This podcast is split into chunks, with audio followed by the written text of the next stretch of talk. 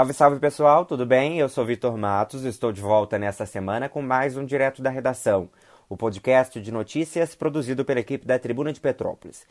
E nesta semana a gente continua falando sobre o novo coronavírus, assunto que também é conhecido como Covid-19. A doença parou o mundo e vem cada vez mais aumentando seus índices em todo o país e também ao redor de todos os continentes. E a gente lembra, galera, que durante esse período muita informação falsa vem rolando aí pela internet. Então lembre-se de checar as fontes de onde vêm essas notícias e acreditar apenas em informações de veículos renomados, ok?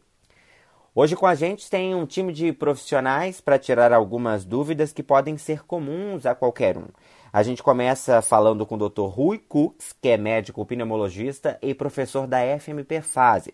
Doutor, seja muito bem-vindo. Eu começo perguntando ao senhor que alguns sintomas do coronavírus são muito comuns com de doenças como gripe e resfriado. O que, que a gente deve levar em conta para perceber a diferença entre gripe, resfriado, infecção de garganta e, de fato, o coronavírus?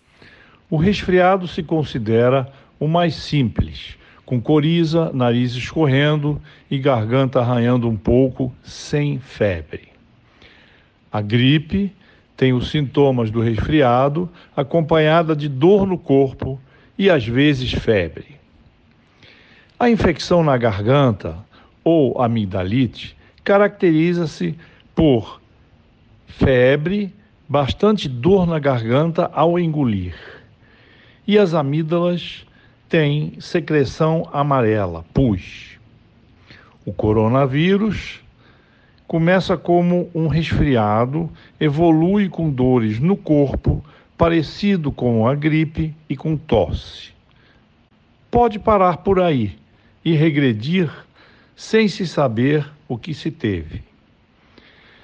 Também não sabemos por que uma parte dos pacientes, principalmente os idosos, evoluem com falta de ar mais intensa devido ao cometimento extenso dos pulmões.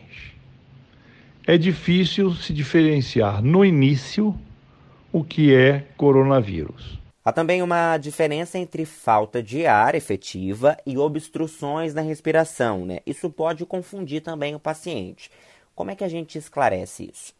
Acho importante comentar sobre a falta de ar, pois ela representa um sintoma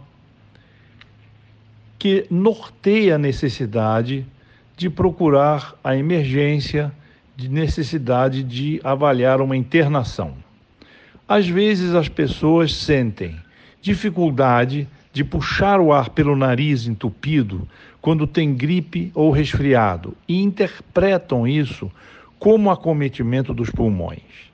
Nesta situação, sugiro que devem puxar o ar pela boca aberta e se isso não ocorrer é, com desconforto respiratório, é sinal de que a sensação se deve apenas ao entupimento nasal. Perfeito, então, doutor. Muito obrigado. Eu deixo aqui o convite para o senhor para que volte para responder questões dos nossos ouvintes muito em breve, tá ok? Seguindo então com os nossos especialistas aqui no estúdio, uma das questões que vem sendo muito falada é o isolamento. E aí, ficar em casa ou não? Por que, que é necessário isso? O também professor da FMP Fase, infectologista Luiz Arnaldo Magdalena, explica para gente.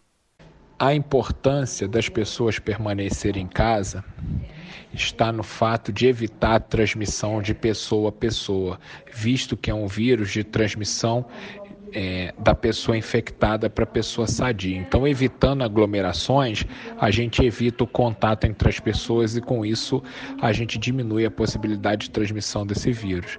Doutora, as medidas básicas de segurança também continuam sendo essenciais, certo? O senhor pode relembrar para a gente quais são elas? É, lavagem das mãos com água e sabão ou com álcool gel, evitar é, colocar a mão as mãos nos olhos, boca e nariz sem a devida higiene, principalmente após utilizar celular ou tocar em maçaneta ou mexer com dinheiro.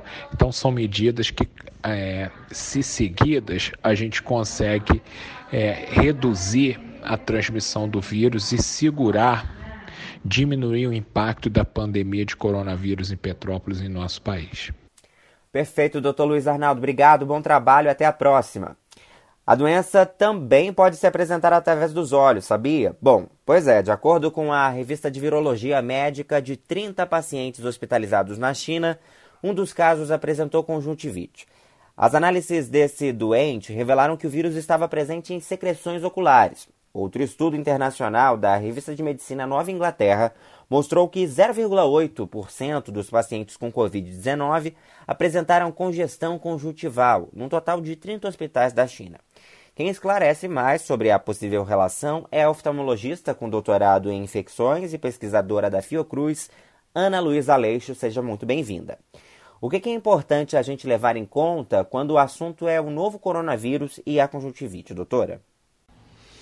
Existem alguns aspectos bastante importantes em relação ao coronavírus e os olhos.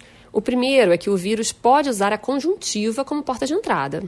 Por isso é que se recomenda que não se leve as mãos aos olhos.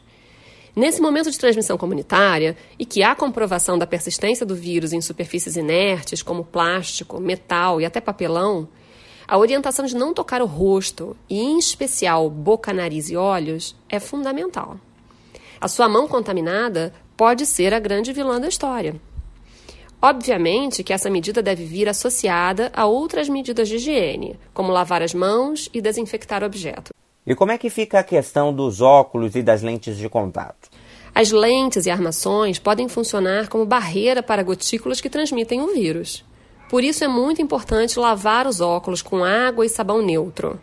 Qualquer detergente suave ou até mesmo um sabonete sem hidratante é adequado para essa função. Agora, doutora, vamos lá, sem pânico, né? É importante a gente lembrar que o coronavírus por conjuntivite é comprovado, mas é baixa a sua manifestação, certo? Quais são então as suas dicas para que as pessoas não fiquem alardeadas e, ao perceberem que tem um, um sintoma de conjuntivite, não fiquem desesperadas querendo correr para o hospital? Não é isso o que, de, o que deve se fazer de imediato, né? Existem estudos internacionais que mostraram que o coronavírus pode eventualmente causar conjuntivite leve associada a febre e sintomas respiratórios. O percentual de casos observado foi muito baixo e sem complicações oftalmológicas secundárias. Então, caso haja, haja, desconforto ocular, o oftalmologista deve ser contactado para que o paciente obtenha orientações e até mesmo a recomendação do uso de alguma medicação para alívio dos sintomas. Caso o indivíduo apresente sintomas respiratórios e febre, é importante ficar em isolamento. Esse isolamento evita a disseminação do vírus.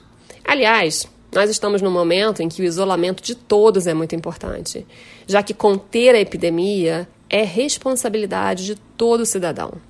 Perfeito, então, doutora Ana Luísa, muito obrigado por parar um pouquinho aí do seu tempo para falar com a gente e até a próxima oportunidade. Eu quero agradecer a todos os profissionais que estiveram aqui conosco em mais um podcast direto da redação, feito pela equipe da Tribuna de Petrópolis. Lembrando para você que a gente tem outras edições no nosso site, aqui no Spotify e no Anchor, que você pode escutar também, ok? Então, se quiser dar uma olhadinha, é só deslizar para acompanhar os assuntos que já foram tratados aqui.